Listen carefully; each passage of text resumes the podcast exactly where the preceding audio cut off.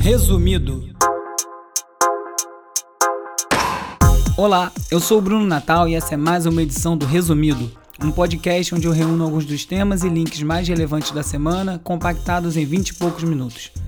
Nessa edição, eu entrevisto o jornalista e advogado Glenn Greenwald, que é o editor do site The Intercept, responsável pelos vazamentos conhecidos agora como Vaza Jato. Nessa conversa, ele analisa o trabalho jornalístico a partir de questões como relações de poder, democracia e transparência. Além disso, eu também falo de alguns outros temas como inteligência artificial, espionagem e verdade, privacidade, Fortnite e Alexa e sistemas de recomendação. Vamos lá, resumido. Na segunda, eu estive no YouTube Space, que é o estúdio do YouTube aqui no Rio, acompanhando a gravação da entrevista do Glenn Greenwald para o canal My News, apresentado pelo Antônio Tabet. Aproveitando a oportunidade, eu realizei uma entrevista exclusiva com Glenn Greenwald aqui para o Resumido. Foi uma conversa com menos tempo do que eu gostaria, de uma forma um tanto informal. Fui acompanhando ele na saída do estúdio até o carro que o levaria para um outro compromisso. Então foi o tempo que deu para conversar, não deu para cumprir toda a pauta que eu tinha separado, mas consegui falar de boa parte dos assuntos que eu gostaria nesse momento ainda delicado da Vaza Jato, né? Ela ainda está sendo discutida, ainda está sendo rebatida muito, né, pelos acusados. Ainda estamos num momento em que elas não, não viraram provas ainda, não estão não estão tendo consequências no mundo prático. Mas a conversa foi muito mais sobre outros, outros aspectos desse vazamento, dessas publicações, né, do ponto de vista de imprensa, de democracia, Deixo você agora com a entrevista. Recebendo aqui hoje no podcast o jornalista Glenn Greenwald, responsável pelo Intercept Brasil e dos vazamentos conhecidos agora como Vaza Jato. Glenn, obrigado por estar no programa. Obrigado pelo convite. Glenn, como é que você avalia o impacto dos vazamentos até aqui, duas semanas após o início? Acho que é enorme. Na realidade, superou todas as minhas expectativas. O fato que durante a primeira semana das revelações a revista que estava apoiando uh, o, o, Sergio, o Sergio Moro mais do que nunca, a Estadão uh, pediu o, o renúncia dele no cargo público e também falando que o Deltan deve ser afastado. Uh, acho que foi incrível. Isso foi na primeira semana. Também pesquisas que lançou mostrou que a aprovação dele caiu 10 pontos na primeira semana e está só no começo ainda. Acho que um, o impacto vai ser enorme. E você esperava que a reação pública fosse mais forte a esse ponto? É, de certa forma tem sido um pouco moderada, as pessoas questionando bastante. Como você está vendo isso? Sim, eu acho que até agora o problema era que o Moro não era questionado, nunca era uh, investigado, nunca era desafiado por ninguém, todo mundo tinha medo porque ele era o super-herói do Brasil. Isso nunca é saudável para, para um país, sobretudo quando um, um cara como ele se tornou um, um político tão poderoso como ele é agora, o segundo mais poderoso, talvez o mais poderoso político no país todos nós precisamos limites no nosso poder e transparência, tudo isso. E é a primeira vez que ele está recebendo e vamos ver como o público vai reagir, vai olhar para ele quando a máscara, a imagem dele cai e a realidade dele é visível. E você tem feito alguns paralelos em relação aos vazamentos do Snowden. E como você avalia fazendo esse comparativo em termos de impacto? Você acha que os vazamentos do Snowden tiveram o impacto esperado que você tinha com a importância dos vazamentos e o que esperar desse é, vazamento aqui no Brasil? É difícil para prever porque estamos só no começo e a diferença enorme é que o, a história do Snowden foi mais internacional, essa história mais doméstica, mais sobre o Brasil, mas também vai ter consequências internacionais. Mas eu acho que o processo do Lava Jato e Sergio Moro tem importância internacional e o jornalismo que estamos fazendo está mudando como a pessoa está olhando para isso e acho que as consequências vai ser enorme não só para o Brasil mas lá fora também. E como você avalia uma leitura de que talvez é, esses vazamentos fortaleçam o bolsonarismo ou ainda um antilulismo à medida que, é, é para alguns, ele fez, então, não mediu limite para conseguir prender o Lula? Isso pode ter um efeito contrário do que esperado? Eu acho que, na realidade, que, quem me interessa mais do que tudo sobre isso é os princípios que estamos defendendo, não são princípios da esquerda nem direita. Por exemplo, o fato que ninguém pode ser condenado sem ter um juiz imparcial, ou ninguém pode ser uh, botar na prisão sem um processo justo. todo mundo, direita, esquerda, no central, qualquer ideologia que você tem, tem interesse forte que nós temos um sistema judiciário, um sistema legal que é totalmente justo. E é isso que estamos defendendo juntos com transparência. E não é uma causa de esquerda, nem uma causa de direita. Obviamente, nossa política aqui no Brasil é muito polarizado. Ou alguns olham para Sérgio Moro como o cara que botou Lula na prisão, mas as consequências é muito além disso. E acho que depois de um pouco tempo, pessoas vão perceber que tem muitos mais mais importantes do que personalidades, é, são os princípios. Mas pela natureza do caso, até pela, pela investigação principal da Lava Jato, de mais destaque ter sido Lula, acaba centralizando o assunto e dá essa impressão de que não aparecem outras coisas. Então, duas perguntas em uma em algum momento aparecem comunicações que indiquem do Moro ou da Lava Jato com a defesa do Lula que mostra a diferença de tratamento? Porque algumas pessoas estão falando, ah, mas só está mostrando um lado, e cadê o outro? E se ele falou igual com eles? Eu imagino a resposta, mas é, tem esse tipo de material e como é, equilibrar isso no sentido de se vai aparecer mais coisas que não são relacionadas a esse caso ou coisas que são contra a esquerda também? Sim. Primeiro, eu não vi nenhuma comunicações com André Moro e os advogados do Lula e o mesmo advogado do Lula disse que eles nunca tinham essas tipos de conversas com Moro como o Moro tinha com De. Lembra que agora não é só nós, mas também Folha e outros veículos da mídia que está trabalhando com esse material que ninguém acharia que Protege, quer proteger Lula. Então, por causa disso, estamos envolvendo outros veículos da mídia para todo mundo acreditar e saber que a reportagem tem credibilidade e é imparcial. Um, então, qualquer documentos, qualquer material que nós encontramos que está no interesse público, nós vamos publicar. Quando você distribui isso para outros veículos, eles têm acesso ao pacote inteiro ou é um pacote guiado por vocês? E de que forma, se eles têm acesso ao pacote inteiro, não fura a estratégia do Intercept de lançar aos poucos e averiguando aos poucos é, cada, cada informação ali? Esse arquivo é enorme. Então, nós ainda não temos acesso para o arquivo todo porque é gigante. E todos os materiais com quem estamos trabalhando até agora estamos partilhando com os outros veículos. Não estamos escolhendo documentos específicos para dar a eles. Eles têm acesso para o parte do arquivo que nós estamos trabalhando. Essa ah. parte do arquivo não é sobre Lula, não é seletivo, é é, é, é, o tipo de documentos é por com assunto, que estamos. Por volume, Não, por é, por exemplo, conversas entre Deltan e outros procuradores, ou conversas entre Deltan e Moro. No timeline inteiro. Todo, é, ou, por, por, anos, durante os anos. Então, outros veículos têm o mesmo acesso para esses materiais específicos que nós temos. É, em relação a paywall, muitos veículos hoje em dia estão protegendo conteúdo por pagamento. A Folha de São Paulo é um dos veículos que faz isso, às vezes contra o interesse público. Quando você faz a parceria com esses veículos da grande mídia, há alguma conversa em relação a esse conteúdo específico, com o conteúdo que vocês conseguiram não estar protegido e estar livre para o público, ou vai ficar a critério desses veículos? Nós temos um acordo com todos os parceiros jornalísticos com quem estamos trabalhando para proteger o material para garantir que o material está sendo reportado e divulgado na forma responsável e não quero discutir os detalhes da nossa segurança, mas obviamente eu já fiz a mesma coisa, o mesmo tipo de parceiros quando eu fiz a reportagem do Snowden e estou, estamos usando as mesmas medidas para proteger o arquivo. Eu vou fazer exatamente a mesma coisa que eu fiz com o, a reportagem do Snowden, ninguém uh, teria pagar nenhum centavo para ter acesso para nenhum documento do arquivo do Snowden. Por exemplo, eu reportei documentos novos no meu livro, mas naquele dia, quando meu livro saiu, nós publicamos todos os documentos do meu livro no website que era livre, exatamente para evitar obrigando uma pessoa para pagar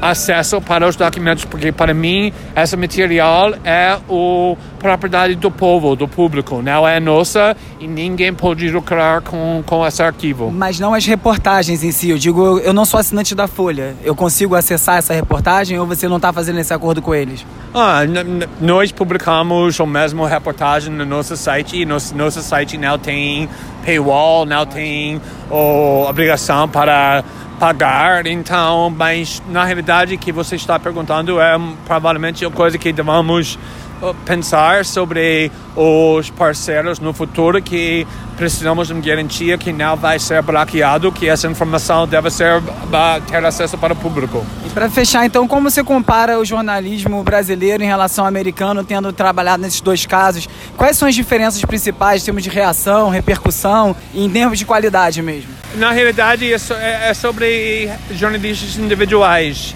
Por exemplo, tem jornalistas muito, muito bom, por exemplo, na Globo, apesar do fato que eu estou criticando o Globo duramente, tem jornalistas específicos dentro do Globo que são ótimos. Então, a diferença principal é aqui no Brasil tem muitos poucos veículos do grande mídia, isso sempre era o problema, na minha opinião, para a democracia brasileira precisa mais opções e por causa disso criamos dentro do Brasil para fazer jornalismo independente, para ter uma outra opção. E acho que essa casa está mostrando porque isso foi necessário. Um dos grandes sucessos do Twitter essa semana foi o deepfake do Sérgio Moro dançando e cantando como uma vedete, feito pelo usuário Bruno Sartori, arroba Bruno Sartori, Bruno com dois N's e Sartori com dois T's, e ele fez ali uma montagem ficou bem realista, isso repercutiu a beça, ele deu entrevistas sobre o que ele fez. Ficou relativamente bem feito, considerando as limitações. Obviamente é uma paródia, você consegue ver que não é o Sérgio Moro que está ali dançando, mas acho que aproximou para muita gente a realidade do deepfake aqui no Brasil. Né? Tem muita coisa sendo feita com filme pornô, muita coisa no exterior, mas acho que não tinha aparecido um ainda com essa força aqui no Brasil, no timing certo. Começa a mostrar a força dessa tecnologia e o poder que ela vai ter de conduzir narrativas conforme for avançando e as discussões todas em, ao redor disso. No MIT Technology Review, eles fizeram uma matéria sobre como já é possível treinar uma inteligência artificial para simular um discurso da ONU em, em até 13 horas. Então, pegando ali os temas principais, ele consegue construir um discurso coeso que faz sentido, alinhado com os temas que são discutidos lá de forma automática. Muita gente fala do fim do jornalismo, né, por diversas perspectivas, e fala-se como os textos vão começar a ser gerados automaticamente. Parece uma distância enorme até isso começar a acontecer, e não é. Então, cada vez mais vai ser importante as pessoas estarem atentas ao que leem, como leem, por onde chegam nessas informações. É, vai tudo mudando totalmente a perspectiva. Como falam, né, daqui a 20 anos talvez nenhum dos empregos que a gente conhece, conhece hoje ainda existam, é, vai ter muita mudança em como a gente interage como a gente recebe informação, sem dúvida vai ser uma das grandes impactadas por isso tudo. A Associated Press fez uma matéria sobre um espião que usou uma foto de perfil no LinkedIn gerada por inteligência artificial. O objetivo disso é que você não consiga jogar essa foto no Google e traquear essa imagem de trás para frente e encontrar da onde roubaram a foto daquela pessoa. Não, ele gerou uma foto original que você não consegue relacionar com nenhuma outra pessoa do mundo, pois essa pessoa não existe. E foi um espião, como eu disse, quem fez uso disso para começar a tirar informação através do LinkedIn. Esse mês foi condenado um, um oficial da CIA por ter vendido segredos dos Estados Unidos para a China, para um espião chinês, e parte da relação dele se deu pelo LinkedIn. Então, o que discute essa matéria da IP é sobre como os espiões podem começar a recrutar pessoas online. Em vez de você ter que viajar e ficar numa garagem e achar possíveis alvos para espionagem, você pode, através do LinkedIn, ver a rede de contato das pessoas, entender quem são espiões em potencial e começar a impactar essas pessoas já à distância. A Sheryl Sandberg, do Facebook, defendeu a posição da plataforma de não ter retirado o vídeo alterado da Nancy Pelosi a política americana em que ela parecia bêbada falando, com a voz estava distorcida, e eles consideraram aquilo como arte humor, que não tinha uma informação falsa ali, era apenas uma interpretação, é, uma crítica sobre ela, e que é muito importante a gente ter uma liberdade de expressão e que quanto mais livre a informação for, mais fácil vai ser a gente combater as outras informações falsas. É um terreno bem pantanoso, assim, complicado, porque Facebook, como de costume, tira o corpo fora. Já estão eles mesmos falando sobre regulação, que eles não podem tomar tantas decisões sozinhas, mas que dividir a empresa talvez não seja uma boa ideia, porque quando fala assim dividir o Facebook, ninguém fala de dividir os gigantes chineses, eles vão ficar sozinhos no mercado. Como sempre, assim, a postura do Facebook é tirar a responsabilidade das próprias costas, tentar empurrar para o outro, ao ponto de uma empresa num país liberal como os Estados Unidos pedir regulação. Em Hong Kong está tendo uma série de protestos, vocês devem ter visto aí é, no Twitter um monte de imagem bacana que saíram desses protestos. Teve coisa de ambulância atravessando uma massa de 2 milhões de pessoas, abrindo um corredor automaticamente para a ambulância passar. Teve técnica para combater gás lacrimejante, jogando água em cima da bomba de gás, que é uma coisa que ninguém nunca tinha visto e apaga a bomba na hora. E está começando uma, uma discussão também. O Gismodo fez um, teste bem, um texto bem legal sobre o que a gente pode aprender em termos de privacidade com esses protestos em Hong Kong. Uma das coisas que manifestantes estão fazendo lá é não usar o seu cartão de metrô, porque ele está relacionado à pessoa e você consegue tracear todos os movimentos da pessoa na cidade, inclusive descobrir quem foi ao, ao, ao protesto ou não foi, e depois, no, no governo totalitário, ir atrás dessas pessoas. E o texto vai para um caminho interessante, como a gente não sente individualmente a nossa privacidade invadida é, com essa, esse tipo de atitude, porque a maior parte das pessoas não vai ser atingida por essa invasão. E que a gente precisa começar a pensar mais coletivamente. Quando tem esse tipo de uso de dados, é interessante para nós, como sociedade, que os dados sejam abertos e usados dessa forma, independente de não me atingir. É, um outro exemplo que dá é de, de reconhecimento facial. Você vai ali passar a sua fase, você vai ser reconhecida, você não, provavelmente não vai ser preso porque não cometeu nenhum crime, é, mas a quantidade de pessoas que está sendo escaneado e talvez sendo acusado injustamente de um crime é um mal coletivo maior. É, e não é nenhuma paranoia, não é questão de você ser, é, querer defender que um bandido não seja preso pela tecnologia, pelo contrário. Mas a questão é que todos os estudos vêm comprovando que se você não for branco de olho azul, a chance do reconhecimento facial falhar ou fazer confusão é muito maior, principalmente se você for negro. Os criadores do game Fortnite, o grande sucesso online, que está sendo pressionado na Inglaterra para assumir a responsabilidade pelo vício que o jogo causa, né? O, o jogo faz as pessoas ficarem horas jogando, ele é altamente viciante, isso traz vários é, malefícios para quem joga.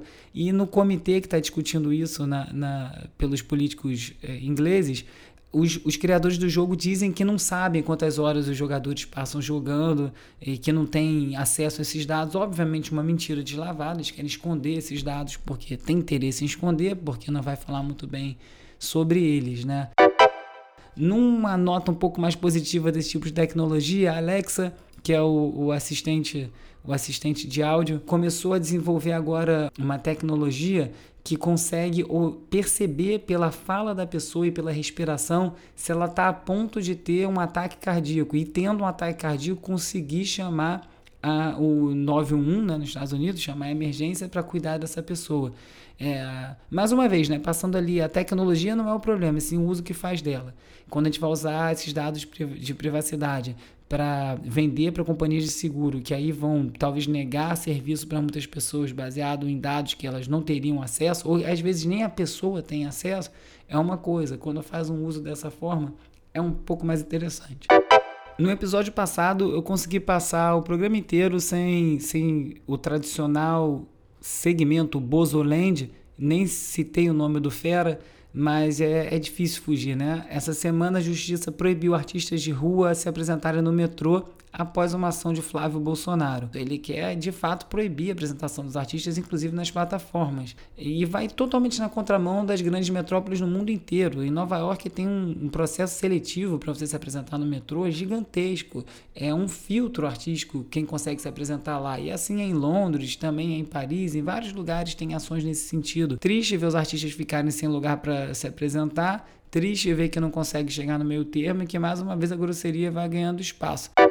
O Spotify, que lançou agora o Daily Drive, né? Eles têm lá o, aquela Discovery Weekly, que é uma, uma playlist gerada automaticamente através de algoritmo para cada usuário, que funciona bastante bem. E também tem o Daily Playlist, né? Que eles fazem lá todo dia uma playlist por um tema, também baseado no seu gosto. E agora estão lançando o Daily Drive, que é uma playlist feita para a pessoa ouvir dirigindo e ela vai ser diferente na ida e na volta do trabalho. É muito legal ver a inteligência artificial funcionando dessa forma. A minha questão com isso tudo é quando a gente deixa de escolher e está cada vez mais se tornando isso. Eu sempre fui um grande entusiasta do Spotify, mas eu questiono essa, essa coisa que alguns vão dizer, ah, mas a culpa é do usuário. Pode ser, mas a força dessas plataformas é muito grande. Quando as pessoas param de procurar o que vão ouvir, eu acho que começa a entrar num terreno um pouquinho mais pantanoso. Essa foi mais uma edição do Resumido. Eu queria deixar um recado no encerramento de hoje, que é um pedido, na verdade. Colabore com os criadores de conteúdo independente, também com a sanidade geral da rede. Elogie publicamente, faça posts, divulgue os produtos que você gosta de acompanhar e consumir. Às vezes a gente esquece o poder que a nossa voz tem e acha que ao falar bem, ah, não importa, ah, não tenho muito seguidor, ninguém vai ver. Pelo contrário, importa muito. É tanta gente falando mal de tanta coisa na rede que a gente esquece de falar bem às vezes. Então, só de você indicar coisas legais já ajuda, já clareia o dia de um monte de gente. Se o resumido fizer parte dessa sua lista de coisas que você gosta muito, você pode ajudar esse podcast a chegar a mais ouvintes enviando o link do programa para pelo menos uma pessoa hoje depois de ouvir. Só para começar, já foi comprovado por estudos que quem faz isso tem maiores chances de acertar a Mega Sena. Pode acreditar nesse bilhete. Você também pode apoiar o Resumido através do apoia.se barra resumido, você se torna patrocinador do programa. Eu já tenho três patrocinadores, Leninha Brandão, Clarice Romancini e o primeiro de todos, Thiago Lameirão. Muito obrigado. E mais uma vez lembrando que todos os links comentados no episódio estão lá no meu blog organizado para quem quiser se aprofundar. Tem também o link do apoia É só você ir em www.urb.cc você também me encontra no Twitter, arroba urb. Quem quiser falar comigo também tem o falaurb.gmail.com. É isso, semana que vem tem mais. Resumido. Resumido. Resumido.